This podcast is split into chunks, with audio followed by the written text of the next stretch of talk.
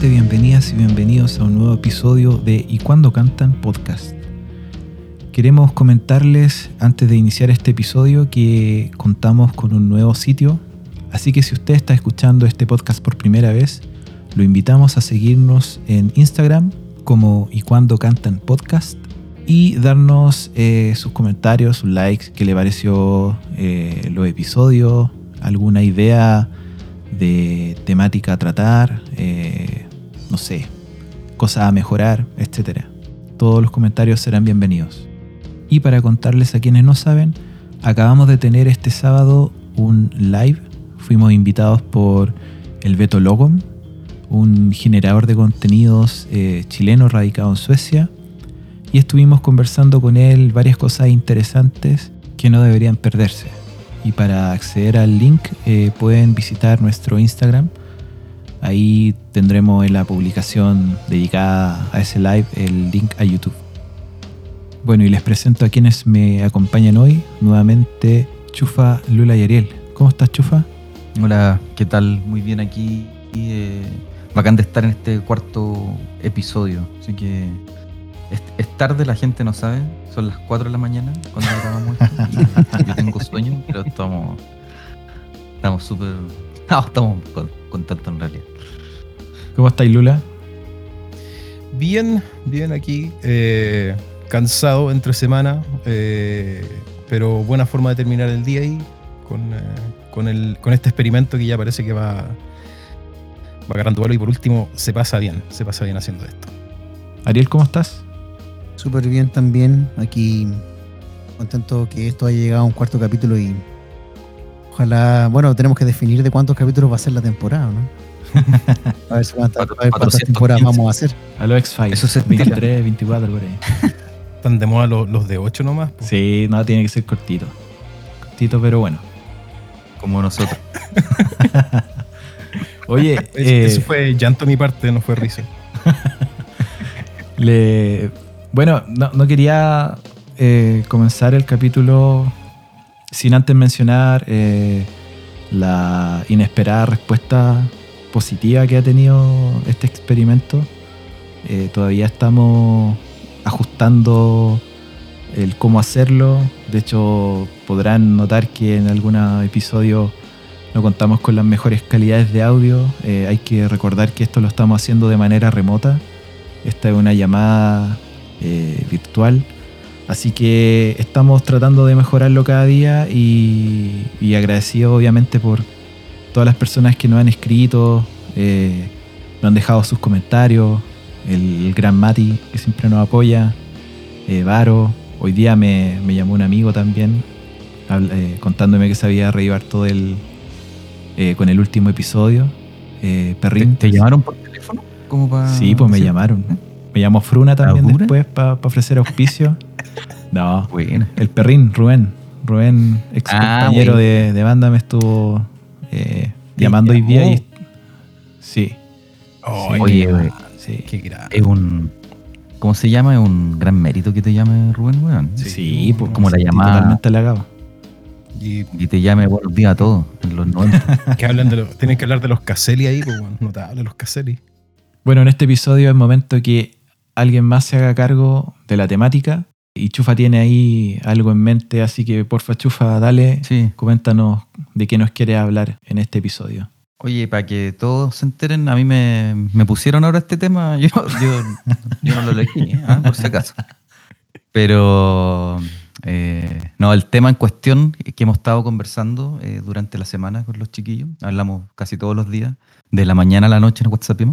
Y lo que hemos estado conversando es em, por qué creemos nosotros que es tan fascinante o tan nos llama tanto la atención a veces eh, todas las historias, películas, libros, series, eh, eh, narraciones, etcétera, que tienen que ver con el fin del mundo. Y claro, estamos en un contexto súper especial de una pandemia que nunca de nosotros pensó vivir. y nada, pues como que pe- pensamos que es súper ad hoc tratar ese tema. Eh, ¿Por qué siempre eh, tenemos esa fascinación? Hay, algo que parece que nos llama la atención respecto del, eh, de cómo podría ser un eventual fin del mundo. ¿Por qué, por qué son finalmente tan entretenidas esas películas o esas series que hablan de un, de un, un universo apocalíptico. ¿Cuáles son ahí los fantasmas que, que, están en nuestras cabezas y que van y que nos llaman finalmente tanto la atención? Entonces quería dejar esa pregunta eh, y partir para moderar un poco, a ver, partamos con el Charlie. ¿Por qué Charlie tú creéis que, que puede ser tan, tan fascinante eso? Bueno, es una fascinación que ha existido desde siempre, yo creo. Muchas culturas han fijado el día de término eh, del mundo. No sé, en la Biblia se habla del apocalipsis, los mayas hablan del fin de su calendario. Yo creo que todos hemos fantaseado de alguna u otra manera en algún momento con el fin de los tiempos.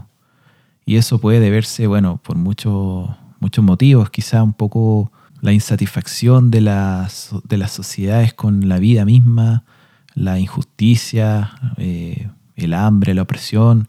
No sé, quizás el, el hecho de que todo acabe puede con eso prometer un nuevo día, una reestructuración de la vida, quizá un futuro más próspero, quién sabe. Al menos desde mi parte, no sé, yo lo interpreto como una especie de, de quiebre de la realidad, quiebre de los paradigmas algo que nos dé respuesta, algo que diga, mira, lo que están haciendo está mal, esta es la verdad, este es el sentido de la vida. Algo que, que mueva los cimientos de la sociedad, no sé. ¿No les pasa acaso que en medio de su jornada laboral sienten deseos de pararse de su escritorio y ponerse a caminar sin rumbo y no volver? No sé, ¿les pasa? Nunca, nunca me ha pasado, weón. Puta, tengo problemas. Parece que voy a ir al doctor, cabrón. No, sí. Tampoco, tampoco, sirve, el doctor tampoco sirve, ¿no? Si pasa, Charlie, no, si pasa, pasa. De hecho, todos los días pasa, yo creo. Sí, todos los días. Más con el encierro que estamos viviendo hoy día, imagínate. Pero que no se entienda que es un, un, no sé, un desgano eh, de la vida y, de todo lo que uno tiene y de los seres queridos que uno, digamos, comparte. Eh, sino tiene que ver como no sé, como una especie de naturaleza eh, oprimida que, está ahí y que no puede manifestarse y que la tenemos que amoldar a, la estructura de la sociedad y, que tenemos que vestirla, peinarla eh, para ir al trabajo en la mañana. Y, bueno, y cuando ocurre todo eso en, mi cabeza, al menos, y ahora les comento cuál es mi, sueño que, que se repite cada cierto tiempo, no sé por qué sueño con una especie de, invasión, como que caen naves del cielo. Y con eso la respuesta a, la pregunta de si estamos solo en el universo. No mm. sé si a ustedes les pasa de otra forma, si sueñan que quizás despiertan y no hay nadie y, se encuentran en un paisaje solitario, no sé. Mm. Mira, ¿sabéis que eh, antes de que pasaste el sueño, eh, justamente hablaste de, como la rutina, ¿no es cierto? O sea, levantarse, eh, trabajar siempre lo mismo. Y yo creo que tal vez eso es lo que hace interesante esta temática, pues de, como eh, mundos post-apocalípticos, que hay un quiebre, que, que cambia todo. Porque imagínate cómo es, cómo debe ser de fuerte parar una máquina que lleva siglos de siglos de siglos andando con una rutina, ya sea eh, no sé, eh, medieval, de, recolección del, feudo, lo que sea, después revolución industrial, etcétera, y ahora como trabajo moderno. Imagínate lo fuerte que debe ser que pase algo que quiebre esa, rutina. Yo creo que mm. ahí es, por lo menos, eso a mí es lo que, lo que me atrae de la temática, de, ver películas que pasa un apocalipsis y ver cómo, cómo la sociedad cambia. Y que son como reglas nuevas, completamente nuevas. Entonces, Creo que eso es súper atractivo. Mm. Desde mi punto de vista, creo que se tiende un poco como a romantizar esta idea como de, del, del, quiebre, como del, del, apocalipsis o de lo que sea. Que yo pienso que, que todo lo que, lo, que, lo que están hablando ustedes se parece mucho a lo que hoy estamos viviendo, pues, Y no me parece agradable, ¿cachai? Claro. O sea, Em, o, se debe parecer mucho, por ejemplo, pienso yo, a lo que vivieron los pueblos aborígenes cuando, cuando llegaron los europeos, por ejemplo. Yo creo que a eso se parecen las invasiones. Eh, debe ser por un tema de, no sé, tal vez como teniendo como punto de referencia netamente al ser humano y no sé, pues, como esa, esa infinita como crueldad que ha demostrado en algunos aspectos, de que como uno no, no, no, no puede, no puede pensar en que puede salir algo bueno de eso. De hecho, creo, y siempre he creído que si sabio, o sea, que si una civilización eh, existiera, existiera una civilización más avanzada, realmente por lo que optaría sería por hacer lo mismo que hoy en la modernidad se está haciendo un poco con estas tribus no contactadas, por ejemplo. Mm. Eh, simplemente la decisión correcta es no, no interferir, o sea, ni siquiera darte por, de que ni siquiera se den por enterado de que tú existes, ojalá, o para no perturbar el, la realidad y, y- y lo- los sistemas que se crean eh, dentro de la, de la libertad que ellos mismos generan, pues como que nadie, nadie, nadie perturbe eso. Mm. Entonces, no sé, yo lo veo, yo lo veo así, como que siento que los cambios así de radicales en general no, no históricamente no han demostrado ser muy muy agradables o, o tal vez sí, pu- puede que algunas cosas mejoren, pero siempre como a costa de, de harto sufrimiento, no sé. Claro. Hay para todo, yo creo. Oye, ahí lo que, lo que dice el Ariel, que súper interesante porque, claro, puede ser, o sea, yo entiendo como esta fantasía, pues, de decir, puta, ¿qué pasaría si eh, damos vuelta a todo el orden que conocemos, ¿cachai?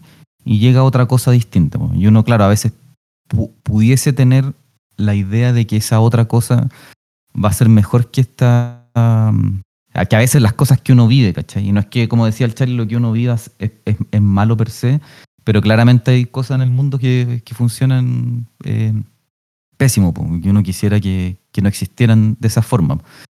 Eh, pero, pero, claro, pero al mismo tiempo lo que dice el Ariel es interesante porque uno se tiene que hacer como la pregunta como respecto a la naturaleza humana finalmente, pues, ¿cachai?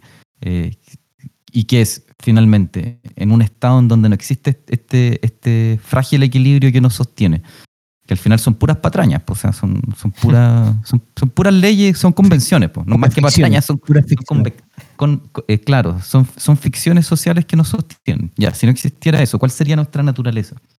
Y hay dos posturas, pues, ¿cachai? O que somos malos en sí mismos, y que de hecho por eso hacemos un, como este, lo que se llama el pacto social, o que en realidad somos buenos, y que lo que nos, nos termina pervirtiendo es eh, es, es justamente como, eh, como, la, eh, como ciertos vicios que se dan en la sociedad, ¿cachai? Pero que somos buenos de corazón. o de alma. Chufa, chufa, ahí, ¿cómo, ¿a qué te referís que somos buenos o malos? O sea, ¿bajo qué métrica medís bueno o malo? O sea, la, la- la métrica de, de que, más que una métrica, es como la, la constatación de que el hombre ah, le hace daño a otros hombres, pues, ¿cachai? Eh, Pero si eso se fuera, o sea, es su, si eso- su naturaleza, pues, ¿cachai? es que a eso voy, pues, o sea, si eso fuera la naturaleza, no sería malo, po. sería nomás. Ah, no, pues claro, pues, pero, o sea, si lo, si lo miráis así, claro, como si fuésemos eh, animales sin conciencia, ¿cachai? Sin, sin capacidad de, de interpretar el dolor del otro, etcétera, sí, pues, es lo que es nomás, pues. Eh, pero es un cuestionamiento, pues, ¿cachai? Respecto de lo que es el hombre, porque el hombre tiene la capacidad finalmente de construir algo distinto, pues. O de construir algo, de construir algo en donde se pueda sentir bien y en donde pueda hacer sen- sentir bien a los demás, pues. Pero la, la cuestión es, ¿esa es su inclinación natural? ¿Cachai? ¿Es nuestra inclinación natural ser así? ¿O la verdad es que tendemos a ser así por ciertas convenciones en las que vivimos? Y, y si no existieran esas convenciones, ¿cachai? Si llegara un- una invasión como la que, la que estaba describiendo el Charlie. La invasión Puta. marxista. Oh, hermoso. Claro, ¿qué, qué pasaría, pues? ¿Cuál sería nuestra naturaleza finalmente? Esa es la cuestión. ¿Cuál es, cuál es nuestra naturaleza, cachai? ¿Qué opinas tú, Charlie, ya que tú estás con, la, con el debacle? Mira, siento que tendemos todo el tiempo a pensar de una manera muy humana. Y obviamente está bien, somos humanos. Pero me parece que no tiene sentido pensar a una civilización extraterrestre eh, semejante a la nuestra, eh, con las mismas falencias, las mismas características, las mismas tendencias, porque no sabemos qué formas de vida existen allá afuera. Y, y- siento que uno tiende a pensar todo de- de una manera muy, muy antropocéntrica eh, y, y piensa, no sé, que las formas de vida que puedan existir van a tener, no sé, los mismos ritos que nosotros, la misma anatomía. Hay que considerar que la vida en la Tierra está basada en carbono y, y hay teorías que dicen que en el universo podrían existir formas de vida basadas en otro elemento y eso puede tener como resultado una configuración totalmente distinta. Entonces siento yo que cuando pensamos, no sé, para la invasión, lo pensamos de una manera totalmente humana y, y entiendo en todo caso lo que dice Ariel, de que podría ser una experiencia muy, muy similar a la que sintieron los nativos americanos cuando llegaron los europeos. Pero sigue siendo todo esto un análisis muy, muy humano. Siento que ese puede ser un error.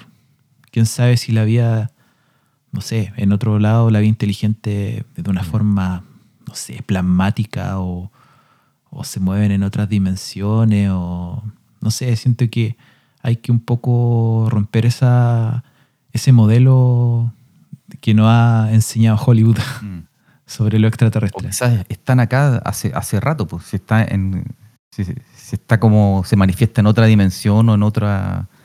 Puede ser, po. Puta, no sé cuál es el concepto, ¿cachai? Dimensión, estado. Claro, puede ser. Eh, Entonces, como que cuando entra, cuando uno dice, mira, me gustaría Mm. que, que- que hubiera un cambio de los paradigmas y que todo se diera vuelta de cabeza y que mañana no haya que trabajar.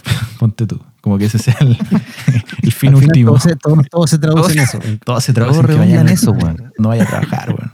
Pero bueno, Que ahí está- Eh. yo creo que ahí está dando en el, está dando en el clavo, Charlie, porque finalmente el, el tema de lo, lo que, lo que te perturba en este momento y lo, y lo que yo creo que no, no solo a ti, sino que a todos es como esta, este sinsentido de, del, del convertirse como en un engranaje de la maquinaria gigante eh, sustentada en una ficción. Mm. Claro, Eso es lo que, que uno piensa, puta, o sea, podéis pasar toda una vida sobreviviendo o explotado o explotándote a ti mismo eh, y luego te morís, pues, bueno.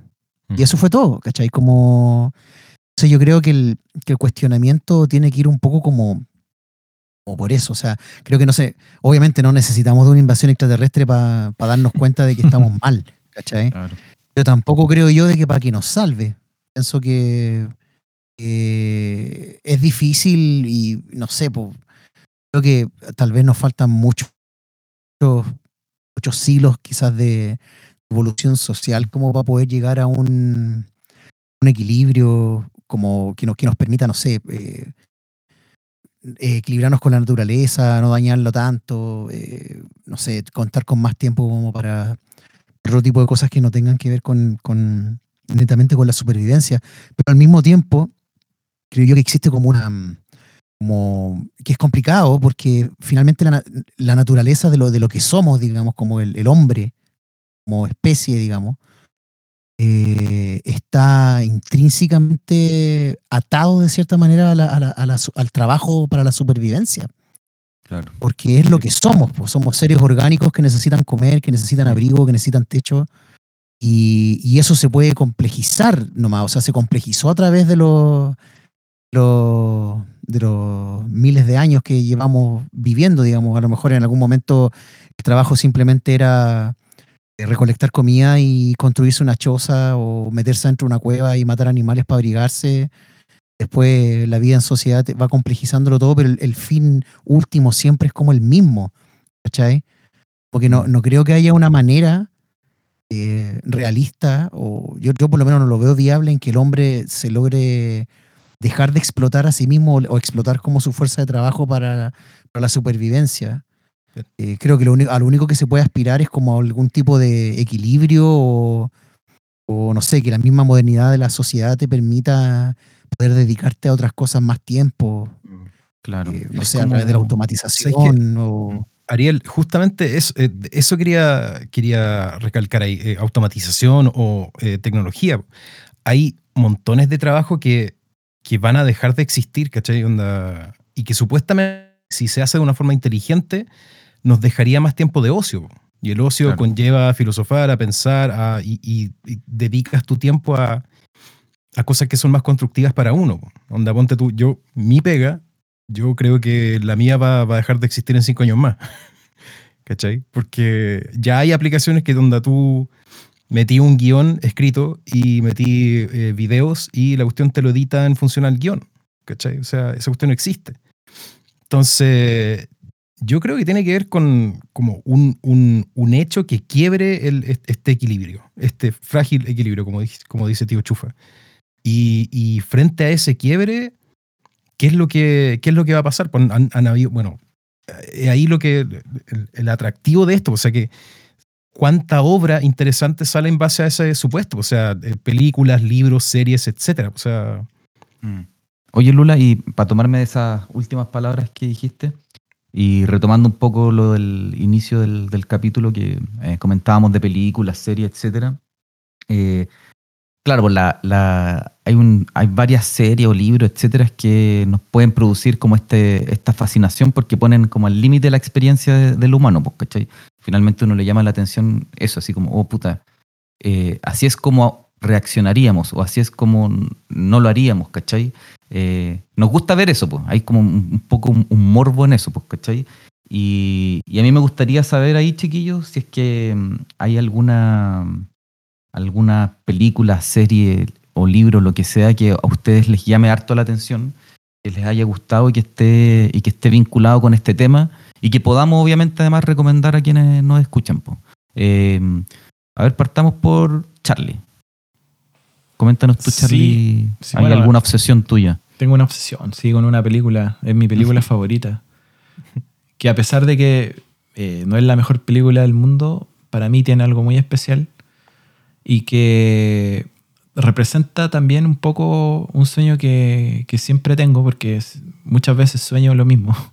Sueño con, con que algo cae del cielo y otras veces sueño que despierto y, y no hay nadie. Y, y esta película un poco no tiene que ver con, ni, con ninguno, ninguno de esos dos temas, pero, pero sí, pero sí evoca, evoca esa sensación como de qué está pasando. Príncipe aquí? en Nueva York. Un príncipe en Nueva York, sí. Puta, qué buena película. Cambio de paradigma. McDowell, La mejor, la mejor comedia de la historia de la humanidad. aguante la toca. Es la mejor comedia de la historia de la humanidad. No, no, la película que, que les quería comentar es, es 12 monos, 12 Monkeys. Y esta película dirigida por Terry Gilliam está eh, inspirada en, en- en otra película que se llama, perdón mi francés, No, por favor, pero en ruso después. La Yeté, eh, de Chris Marker. Gallete. Ah. Y bueno, y esta película tiene que ver con algo que curiosamente está ocurriendo hoy en día. Se trata de, de un virus que azota a, a- a la humanidad y termina eh, aniquilando al noventa y Noventa y tantos por ciento de la población mundial. Y en el futuro, ya totalmente devastada la humanidad, las pocas personas que quedan se refugian bajo tierra en especies de búnkers o instalaciones donde los nuevos controladores del mundo son los científicos. Y que en ese momento, eh, a través del descubrimiento del viaje en el tiempo, ponen como conejillo de indias a reos o a personas que están privadas de libertad para que vayan a explorar al pasado qué fue lo que provocó el virus y tratar de eh, extraer una muestra para poder así encontrar una cura en el futuro. Entonces se trata un poco de los viajes en el tiempo que tiene este personaje, eh, del personaje principal, y cómo él viaja a distintas épocas para poder dar con el virus, siempre con errores, porque eh, no es preciso el viaje en el tiempo. Entonces a veces termina, no sé, la Primera Guerra Mundial, termina en medio de distintos conflictos y eh, finalmente llega al, al- al año en cuestión, que si no me equivoco era era el año? 1997. 97 creo No, que a ver. Ah, sí. No, es en el año 96. Estaba previsto que llegara en el año 96, pero primero llega en el año 90. Y llega al presente y empieza a balbucear o a decir que quiere buscar la- el origen del virus. Y anda buscando el ejército de los 12 monos, que supuestamente son los responsables del, del virus. Obviamente nadie le cree y lo, y lo encierran en el manicomio. Y desde ahí se gana la confianza de, de una doctora, quien le cree y lo ayuda. Es como el viaje constante que emprende una persona al pasado para encontrar la cura eh, de algo que está ocurriendo en el futuro y, y al parecer, y como muestra la película, eh, esto se trata de un círculo sin salida. Claro. Bueno, no, no, quiero, no quiero spoilear tanto para las personas que no lo han visto, pero probablemente muchas eh, ya la han visto. Pero todo su viaje finalmente termina en querer liberarse de esta responsabilidad y tener una vida normal en el presente. Obviamente eso no, no puede ser posible y se encuentra con su yo de niño eh, que lo ve en una escena, bueno, no voy a decir qué ocurre ahí, pero, pero es ahí. muy emocionante. No conté la. Sí, bueno, no, sorry, no lo había ¿Cuál la contaste? Igual, igual como que la conté, pero.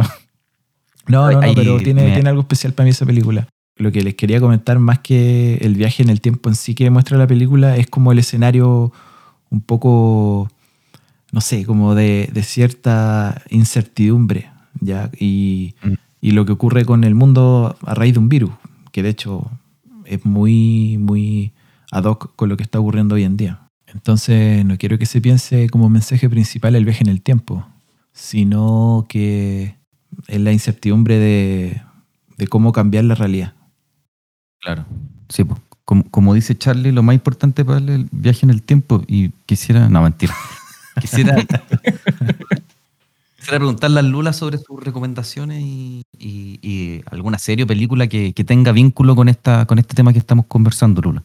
Sí, eh, yo lo veía más como por, eh, por el lado de, de un, un hecho que cambie como el, el- el común de la vida, ¿cachai? El común moderno de, de- del hom- o sea, del hombre moderno. Eh, hay una serie que me mostró eh, el Varo, mi hermano, que a su vez se la mostró un amigo, que se llama, disculpen mi francés, como dice Charlie, eh, Le Fondrement, que se llama El Colapso, que es ¿Mm? eh, una serie creada por el colectivo Les Parasites, que fue emitida por el canal Más. ¿Ya? Y esto es, eh, lo interesante de esta serie es que fue, fue una serie como de muy bajo presupuesto que dejó la caga, que habla como de un futuro distópico, un colapso distópico, que pasa un evento que no se sabe qué pasa, que empieza a, a echar abajo la sociedad como la conocemos. Y técnicamente, o sea, yo- a mí también me gustó mucho por, por el aspecto técnico, porque está todo con un plano secuencia. Son eh, capítulos cortitos, o sea, como, para, para verlo en el metro. Así es como 20 minutos de cosas que pasan en diferentes escenarios comunes y corrientes. pues, Onda como, por ejemplo, el supermercado, eh, una bencinera. eh, ¿Qué le pasa al- a, a la gente con plata? Ponte tú, que, que supuestamente es eh, una persona que lo tiene todo de fácil acceso y, y aún así se ve afectado por lo que, por lo que a todo el mundo le pasa. Que, eh, Ujú. es que hay capítulos muy buenos. Hay uno muy fuerte que es eh, ya una vez que está avanzado el, el colapso, o sea, como ponte tú 120 días después del colapso, no, no, no- no recuerdo bien cuánto, cuánto tiempo es, pero cuenta eh, de un tipo que está cuidando un hogar de ancianos. ¿Ya? Y es es más fuerte que la cresta ese capítulo, muy fuerte. Pero los Lula son como capítulos. Eh, Ah, perdón. como, ¿Cierto? Como- Sí, sí, son historias separadas, cada capítulo son historias separadas. Eh, Entonces ponte tú un capítulo es la bencinera, otro capítulo es eh, la planta de energía y cosas así, ¿cachai? Pero bueno, todo eso, todo eso, todas estas series, toda esta historia igual tienen un- una falla bien grande porque ponte tú, hay, hay plantas de, de energía nuclear o cosas así que, no sé, pues 30 días después de que un hombre ya no pueda trabajar en eso, la, la- la cuestión explota. que eso es, eso es un hecho. ¿Cachai? Pero, pero bueno, est- esta serie es eh, muy interesante, muy, muy, muy buena. Se pasa muy rápido y ganó montones. de- Creo que ganó premios, espérame. Tengo que, bueno, sí, tuvo que haber sido premiada y ¿De dónde la podemos encontrar? eso es lo raro. Bueno, mencionaba Canal Más. eh, yo la bajé, o sea, perdón, eh, me la mandaron bajada. No, no está ni en Amazon, ni en eh, Hulu, ni nada de eso. Hay, bueno, hay otras series también, o sea, como de, de futuros distópicos, cosas así, que, que tal vez para más adelante pueda mencionar otra que es eh, eh, The Handmaid's Tale. Pero hablando de futuros distópicos, yo sé que el Ariel tiene una, una en mente que es demasiado buena. Ariel, ¿qué tienes en mente? Gracias por ese pase, Lula. Los tomates asesinos. Oye, estábamos, estábamos hablando de este, de este tema mm, un poquito antes de empezar. Eh, creo que una de las películas que más me llamó la atención por, por, por lo novedosa de la premisa, novedosa para mí en ese momento, quizás sí existirán eh, anteriormente películas. Sé que está basado en una novela, eh, una película que se llama Children of Men, que la, la protagoniza este tipo Clive Owen. No, no me acuerdo de qué año es, pero ya tiene, tiene, tiene sus años ya, que tiene que ser como el 2005, por ahí, 2006 creo que. Y que básicamente trata como de un colapso eh, súper interesante social que tiene que ver con que comienza como un- una ola de infertilidad y, dejan de nacer niños en el mundo. Y heavy, porque finalmente te hace cuestionarte un poco como. O sea, finalmente la película, la película se trata de eso, porque eh, muestra desde el principio este contexto donde ya no están naciendo niños y donde se está mostrando en las noticias eh, que, está, que, mu- que muere el, el último niño que nació, que era como un argentino que había nacido hace como 12 años Diego. y hace 12 años que no nacían niños y la sociedad ya estaba como en un punto de, finalmente como de colapso mental, moral, psicológico, porque el hecho de que, de que no nazcan niños como que eh, le extirpa a la sociedad eh, la esperanza finalmente, o sea, todo lo que, todo lo que uno hace o todo lo que, lo que, lo que construye socialmente, digamos, es algo que tiene sentido en el momento en que se empieza a traspasar a las generaciones que siguen y así sucesivamente, pero cuando tú ya no tienes eso, eh, Claro. te, encuentras, te encuentras con un, con un sinsentido absoluto de saber que contigo se acaba, con, con tu generación o con, las que, con los que ya nacieron, se acaba el- la civilización, digamos. Entonces Mm. encontré súper interesante esa premisa de, de- de cómo finalmente la sociedad depende tanto de la, como de la esperanza y de la fe, como de- del, del futuro de los que vienen y de que cómo uno es capaz de, no sé, de dar la vida por, por el resto por, o por, por el futuro, por, por sus hijos, por, no sé, por, por las generaciones que vienen, cómo, la- cómo, cómo la- las revoluciones se configuran eh, bajo esa premisa y cuando tú ya, ya no lo tenís, como que es heavy, po. Entonces, no voy, a, no voy a contar más de esa película porque básicamente se trata de eso, pero ocurre algo dentro de la película que, que genera como un poco el, el cambio y, y el, el clímax para lo que lleva finalmente. Pero se parece mucho a. a- ahora muestra también que como la crisis de los refugiados, que es algo que está muy en boga ahora que. eh, o sea, con todo lo que está pasando ahora en España, no sé si han visto las noticias. En, Ceuta. en- con, Ma- con Marruecos. Sí. Y Napo, o sea, nunca deja de ser contingente eso. Eh, pero eso, yo la, la recomiendo, que la, recomiendo que la vean y la van, a, la van a disfrutar seguro. Tiene mucho que ver con esto que estamos hablando ahora. Por mi lado, chiquillo, hay una película que me, que me gustó mucho, mucho, que se llama La Carretera, que actúa, eh, no sé si la han visto, Vigo Mortensen, Sí. Aragorn. Sí. Buenísima. Sí. Yo no la he visto, sé cuál es, pero nunca la he visto. Muy buena. Uh, cuidado acá con, con los spoilers, chufa. No, no, pero más Sí, que la No spoilers. realidad, lo- yo creo que lo interesante de esa película, que a todo esto está basada en un libro que también es pedazo de libro, que yo me lo compré en el en Copec. No sé si han cachado que de repente Copec tiene, lanza como libros y de repente Mm. lanza como clásicos o, o libros contemporáneos. Bueno, este es como está dentro del- del- de los libros contemporáneos de un escritor que se llama Cormac McCarthy, un escritor norteamericano que es súper, súper conocido también. Y la película, más que contar la historia, porque en realidad lo interesante es eh, como el, el ambiente que hay, ¿cachai? En donde hay un papá que transita por puta, pue- pueblos, ciudades abandonadas, por una carretera con su hijo.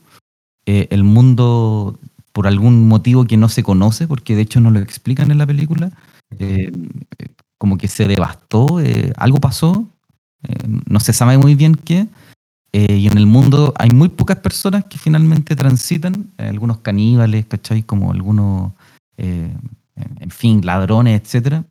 Y lo único que hace este, este papá es tratar de sobrevivir con su hijo, de llegar a la, a la playa, ¿cachai? De, y, de- y, y, de- y nada, pues en el fondo es es un poco casi como un, un thriller psicológico, porque el papá está todo el rato como, eh, como luchando por sobrevivir, ¿cachai? Pero, eh, pero a su vez obviamente tiene sus momentos de debilidad, pues y decir, puta, y si llegamos hasta acá, ¿cachai? Eh, y si nos quitamos la vida. eh, Mm. entonces es súper cuática la película, es súper densa, uno queda para la cagada porque más que, más que como que vayan pasando muchas cosas, es finalmente como una lenta como introducción en un ambiente así súper oscuro, weón, todo gris o café, eh, es brígida. Y, respecto con lo que hablábamos como al inicio del podcast, lo interesante de esa película es que sí es una de esas películas que pone en cuestión como la naturaleza del ser humano, po. porque finalmente tenemos a este papá que representa por un lado como alguien que quiere mantenerse todo el rato súper apegado súper fiel a lo, que él, a lo que él cree, ¿cachai? Y que es finalmente proteger a su hijo, proteger la vida de su hijo, pero todo el, todo el, el entorno que lo rodea finalmente son, son puta, como solamente personas, claro, que, que buscan, que no buscan nada más que como que su bienestar y si eso implica matarte, robarte, da lo mismo, pues, ¿cachai?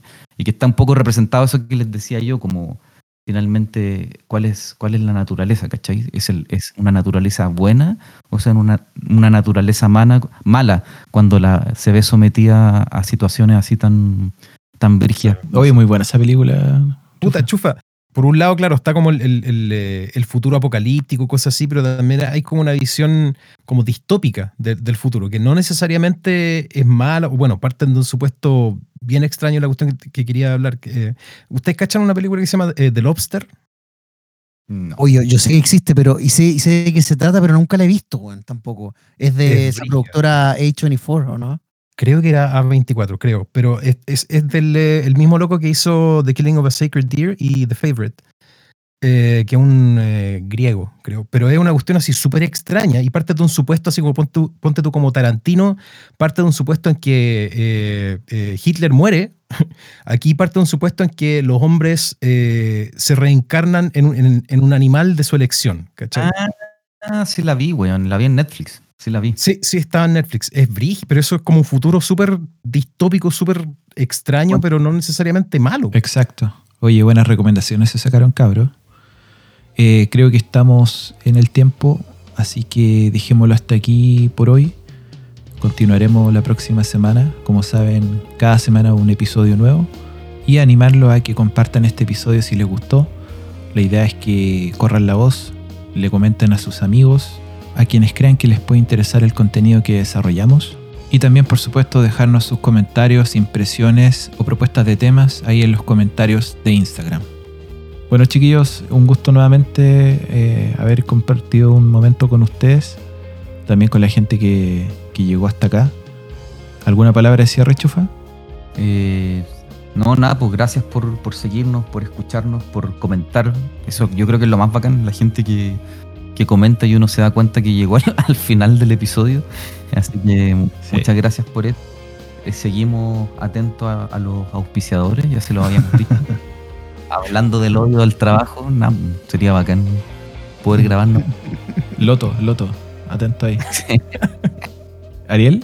Eh, sí, no, ya, pues, muchas gracias por, por escuchar y bueno, quería aprovechar de, ya que estamos, seguimos eh, ahondando un poquito en ese tema del, del trabajo, les recomiendo mucho un, libro que estoy leyendo hace un rato que lo, he dejado de leer un poco, pero lo estoy leyendo todavía que se llama Homo Deux de, de, este, de Yuval Noah Harari, que es, es bien conocido, tiene hartas charlas TED y cosas así y habla un poco del, del futuro que nos espera como, como trabajadores o como no trabajadores, porque él plantea que así como existió, como la industrialización generó como una, una clase obrera, se plantea que para el futuro la revolución de la inteligencia artificial va a crear una nueva clase de gente eh, inútil, de gente obsoleta, digamos, para los trabajos. Eh, y todo lo que eso y todo lo que eso implica finalmente. Entonces, quizás es- quizás es una buena es un- una buena premisa para una futura conversación respecto de, de o tal vez un capítulo versión 2.0 de este que acabamos de tener. Bueno, De todas maneras. ¿Lula? Eh, básicamente dar, dar las gracias por, eh, por esta iniciativa, Charlie, a ti, que tú, tú, tú empezaste con esto y está súper entrete hacer esto. Vale, gracias. Y sería, sería buena la- el asunto así como de hacer un, un- una- en una instancia un live para ver si se puede interactuar con alguien. O sea, ponte tú el, el- el- el Mati de, de la bestia eh, nos quiere harto, parece. y sería interesante como onda empezar como a, no sé si, si ahora empezar, pero en un futuro como a hablar con gente para ver qué, qué opina. O sea, ponte tú de las experiencias de, de Tocata, de, de- qué película eh, le llamó la atención, o libro, o si es que el sueño de, ser invadidos también alguien más, alguien más lo comparte por Charlie, no sé. Pero, Oye, ma- más, que, eh, para corregir quizás, eh, más que el sueño de ser invadido, onda como nativo americano, es el sueño de, de que ocurra algo, ¿cachai? Como que, que pare con, con la máquina. Má- Más, que nada eso. Pero, y, y sobre lo que dices del live, sí, pues obviamente la idea es crear en algún momento la instancia para poder eh, interactuar.